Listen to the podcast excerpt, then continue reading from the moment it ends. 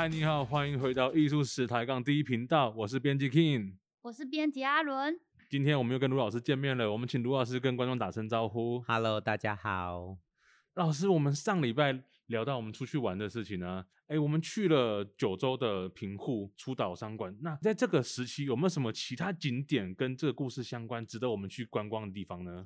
我们去那个长崎呀、啊，日本的长崎呀、啊，是是，去长崎玩，其实它的那个名胜呃古迹其实蛮多的，长崎的那个核弹原爆的纪念点，或者是长崎的天主教堂、基督教堂，还有我们上次讲的出岛商馆，还有我们今天会讲到的，就是在十七世纪、啊，日本锁国以后，长崎变成一个非常重要的对外贸易、经贸文化交流的重镇，因为。真正锁国以后的日本，就是长崎才是唯一开放的一个口岸。那这个口岸，我们上次已经讲过，它允许荷兰人来长治，但是呢，把荷兰人锁在那个，然后不准他们传教。对，这个我还记得呢。锁在那个出岛那小人工岛上。是是哦，那好，除了荷兰人以外，另外一个很重要的贸易者就是中国人啊，是、哦、华人。对，上次有提到，只开两种人进来吗？他允许华人进来，就是中国人跟荷兰人。中日贸易啊，应该如果站在日本的观点，叫日中贸易，是可以追溯到非常古远的历史哦。我们知道的日本历史，真正正式的这个中日之间的交流，从中古时期的大化革新，日本人全面性的学习中国的经济、文化、政治各方各面的吸收、学习，还有延续。那一直到这个时候，你说到了十七世纪，中日持续都还保持了一定的文化交流，是经贸交流，是九州一直都是重镇的，所以日本人再怎么样锁国，中国人来贸易他是 OK 的。所以说十七世纪尽管锁国以后，华人对日贸易，日本是同意的，所以他也让中国的商人现在呢到长崎来贸易。啊、可是这个贸易哦，还是要经过管制的哦。它还是专门设定了一个区域，你只能来这边。所以呢，可以看到的就是，他在出岛商馆的旁边专门规划了一个华人华商来停留的社区。在十七世纪晚期，一六八零年代的晚期，他这设了一个社区，就叫做唐人屋夫。哦，老师，那这个。理解起来是不是有点像我们清朝末年那种外国人租借地那种概念？嗯，不是租借，它不是租借地，它就是呃，你华人只能在这个社区里活动。哦，那个这个社区那个今天保存的都还蛮完整的。它那个社区其实是里面有建筑、有房屋，然后外面还有围墙和壕沟，其实还是作为一个有效管理的概念。他专门建立了一个华人的商贸特区。诶，那我们上次有提到说，荷兰的出岛是一个人工堆出来的岛，华人住的这个区域是什么样的区域呢？哦，就是在地理上，就在我我们说，如果你看那个地图哦，当时的那个绘画，那个长崎港进来以后，你就可以看到哦，长崎港对海的这一面，右边这边有个小岛，就出岛；左边这边有个社区，就是唐人屋夫。就是今天，呃，我们去那个社区都还保存的很完整，中国商人就在里面生活居住。我我记得我二零一零年去的时候，嗯，他那个刚好是过年的时候，还有长崎灯会啊，然后就是灯会跟我们元宵灯节一样吗？就唐人街啊，你就知道这个今天啊日本三大唐人街啊，是你说那个神户的那个唐人街，再来呢是我们说的这个长崎的这个。唐人街，第三个还有一个唐人街是横滨的唐人街。哦，如果说这三个唐人街最早的就是我们说的在长崎的这个唐人街，它那个里面到今天你去参观哦，还可以看到当时华人的一些信仰的中心，比如说那个它那个社区里面呐、啊，就有观音堂，有天后堂。哦，有土神堂，就土地公了。怎么听起来跟台湾现在的状态也有点像啊？哎，差不多就这样。那每一个聚落旁边就是信仰中心。是哦，它还有会馆，比如说福建会馆，啊，因为来日本的商人很多都是福建商人，就有点像同乡会的意思。哦，哦，就是同乡会哦。所以说，你看，它还保留了很古老的这种呃这种社区的华人社区的体制。是。哎，老师，那你是新年去的？那新年去有没有什么特别的活动或者什么好玩的东西可以分享一下？我能记得就是灯会，就是说它那个灯啊，就是红色的灯笼上面写的长崎灯会，其实就反映出一个中国人的新年。我刚好就是过年的时候去，对，应该特别热闹吧？你就你就可以感受到。那个城市里面，走到唐人屋夫，走到唐人街这一带，中华街这一带，你感受到就是很明显的这种中国农历年的那种，呃，那个那那个气氛，而、呃、是让人觉得非常有趣的。它这个这个唐人街不只是唐人屋夫啊，是这今天我们看那个唐人，因为它保存的，你从十七世纪晚期一直保留到今天。那个整个社区的范围里面的一些古迹，或者是它那个壕沟的结构，壕沟的结构，就是说它有旁边有护城啊，护城河，护城河跟墙，因为它有管制，怕你是是中国人跑出 去做惹是生非，它是管着你的。了解了解。那他们也有做考古发掘，嗯哼，所以说在唐人屋夫的地下还找到了很多清代的呃文物啊，各。呃，比如说康熙时期的瓷器啊，雍正时期的瓷器，乾隆时期的瓷器，哎，都可以找到。哦，就是说他那个底下做考古发掘，你挖下去就可以挖到那个明呃清代的那个唐人街的当时的华人留下来的呃生活物质文化遗存，哦，非常有趣。我们说到这个唐人屋夫哦，它是华商聚居的地方。那他们的货物存放在哪里呢？我们知道，那个荷兰人的货物是存在出岛商馆里的。是。那唐人的货物存在哪里呢？哦，那存在他们那个唐人屋夫的库房里。结果啊，那个十七世纪末的时候失火了，就烧掉了，这是不安全嘛。结果长崎市当局就想，好啦，我也给你们盖一个仓库。怎么盖？那这个仓库要安全呐、啊，而且有管制啊。那招又来了，来啦，我们直接挖个人工岛，再挖一个区域，哎，再挖一个 岛出来。所以就在这个出岛商馆的西侧，唐人屋夫前面的海海岸上盖了一个方形的人工小岛。老师，我有问题，他们当时是怎么把这个人工岛给填起来的？就是填啊，填土啊，就是挖土，然后挖土填砌石，挖土砌石把它填起来。你们要是去长崎出岛商馆，就可以看到那个扇形的小岛旁边都是石块排列整齐的砌成岛的围墙，所以它是堆土石砌墙砌出的一个人工岛。那那个新的人工岛，所以就叫新地嘛，就新的土地，专门帮唐人呐、帮华人建了一个方的仓库。那这个仓库就是你那个货物啊，交易啊。存放啊，就来这个岛来去做储放交易，他那个名字就叫新地合葬啊，是，或叫新地唐人合葬，唐人储藏货物的新的土地就是那个方块。是，哦，有一个问题，既然它是唐人储藏的货物，为什么会叫合葬？这就是那个日文汉字里面写的哦，就是储藏了，就是储藏。哦，合藏是日文储藏的意思，这是。哎，对对，他他对，哦，所以他就是汉字，荷兰的意思，因为我们现在看就 汉字嘛，所以说，但是它是有日语的发音的。了解了解。好，我们从那个地图上看好清楚哦，就是右边是出岛商馆，左边呢就是唐人屋夫跟新地啊，新地仓库嘛，两个就就在这里，这也成为了我们今天知道。长崎中华唐人街的雏形。老师，我看地图啊，唐人屋夫的范围是不是比这个荷兰出岛大的很多？哎，那大的多了。新地合葬做好以后，唐人两三千人，可以住两三千人。荷兰人没那那那就那那个把人，差多了，差多了。那个特殊待遇，呃，应该是说日华贸易的额度还是相当高的哦。那荷兰那个量少，真正大宗的贸易哦。这个日中贸易，他们还是大宗，所以说它的盖出来那个唐人屋夫的规模是很大的，而且还不断的扩张。从我们知道，它在一六八零年代末完成的时候啊，面积已经达到六千八百多平，然后还持续扩张哦。到了之后呢，这已经接近九千多平，就表示说那个生活区不断的扩大。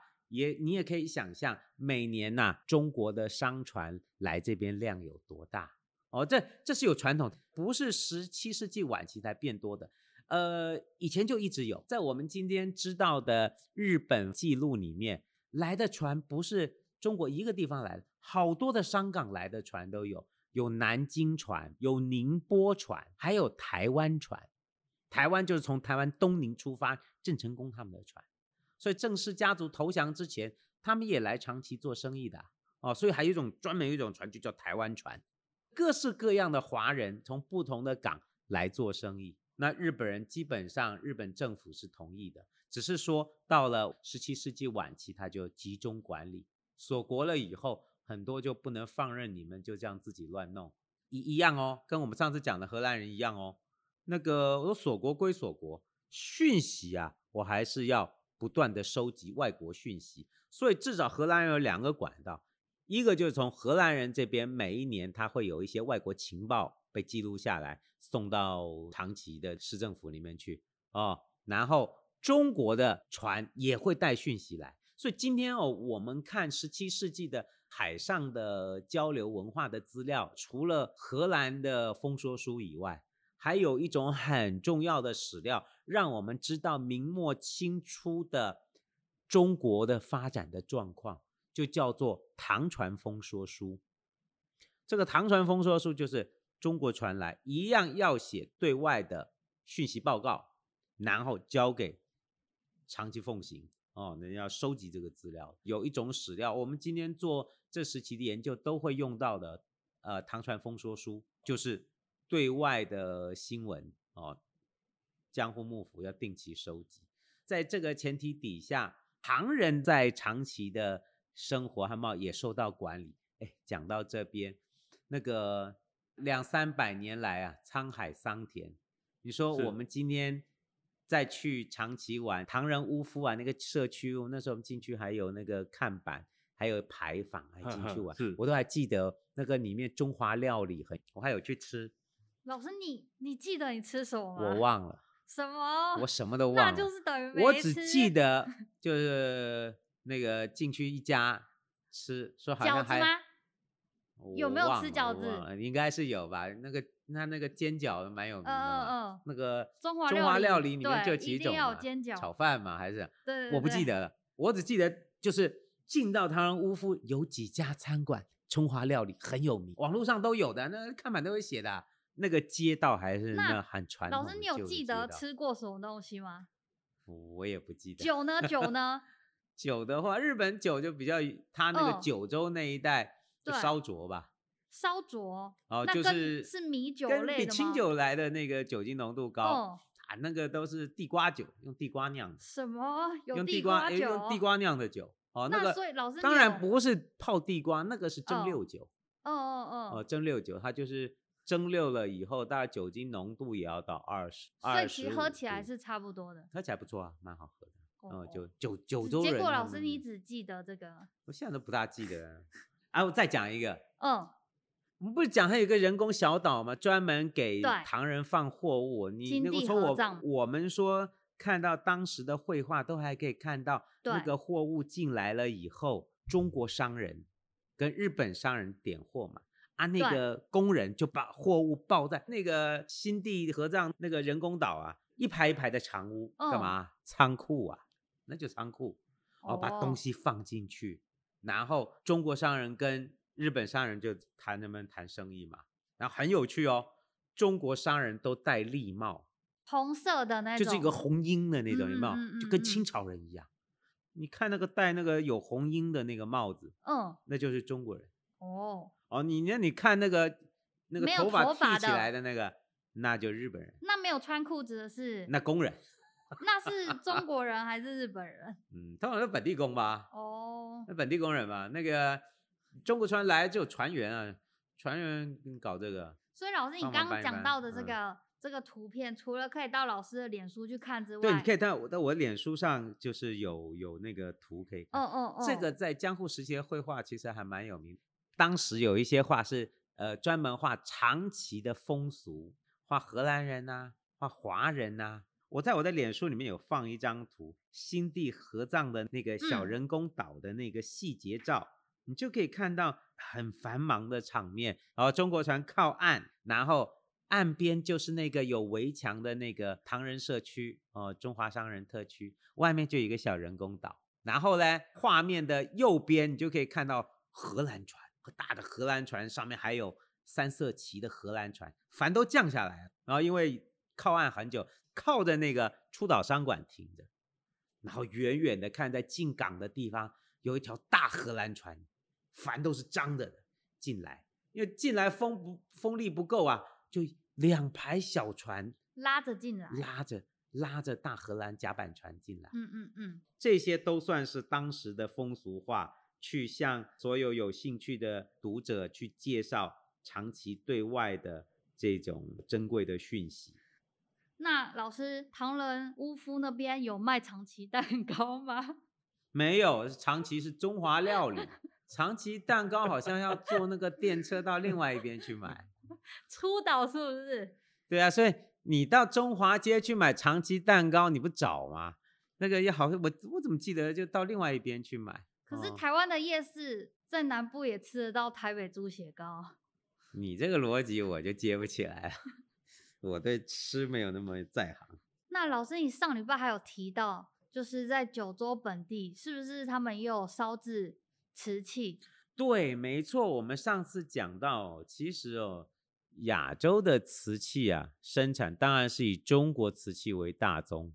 可是啊，中国的这个特定时期的动荡，就会造成中国外销瓷器的减少。中国外销瓷因因为动荡减少，亚洲地区其他的生产中心就会嘣一下冒出来，去填补中国瓷器外销的缺口，因为大家都要用瓷器嘛。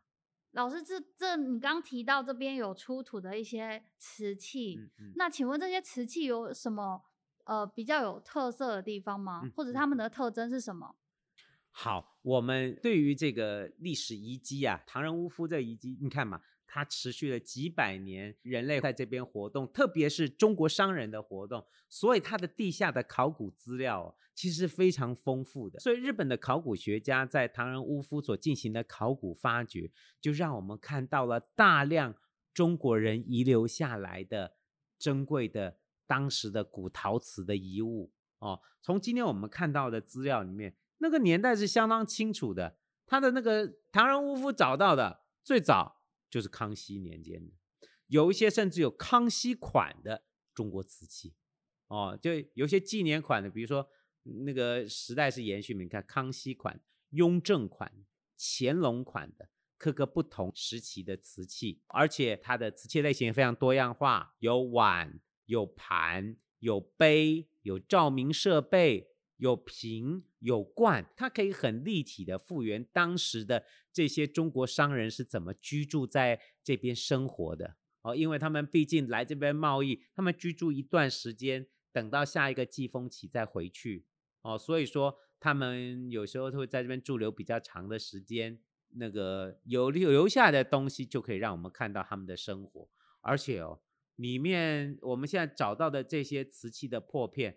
很多都是高档的景德镇窑的瓷器哦，哦，都是你说福建的青花瓷为主了。呃，青花瓷，你说福建的也有，但是景德镇的高品质的瓷啊瓷器数量还是很不少，哦，而且不只是青花瓷，还有彩瓷，餐饮用器也有，陈设用器也有，嗯嗯，嗯哦，这里面可能有一些也是贸易用的，嗯、但是很多也就是在这里生活的人们所遗留下来的东西哦。这些东西呢，在你们如果去那边玩，它也有展示出来，然后可以让我们看到这些遗物真实的面貌。那我们在地上捡得到吗？应该可以、哦。那也要看得懂，对不对？但是，哎，对，第一个是你要看的，第二个 就是哦，如果地上它那个水泥铺起来了，嗯嗯嗯、就不大容易。哦、如果是泥土路的话，有时候还可以看到、啊。那老师，你之前去的时候有捡到什么？我不记得，好像没有，没有，都都都他那个好日本的状，好他那个城市的状况还是整理的比较干净。嗯、啊，你如果到那个马尼拉，呃、那到那个马尼拉那个王城 Intramuros 城，哎，那地上都有啊，那花圃里都有。好，嗯、希望我下次去的时候可以捡到点什么东西。好的，好的。谢谢老师今天的分享。好，谢谢。那也希望我们希未来有机会去九州玩的时候，可以捡到一些标本。那我们今天先到这边，跟大家说声谢谢，再见，拜拜，拜拜。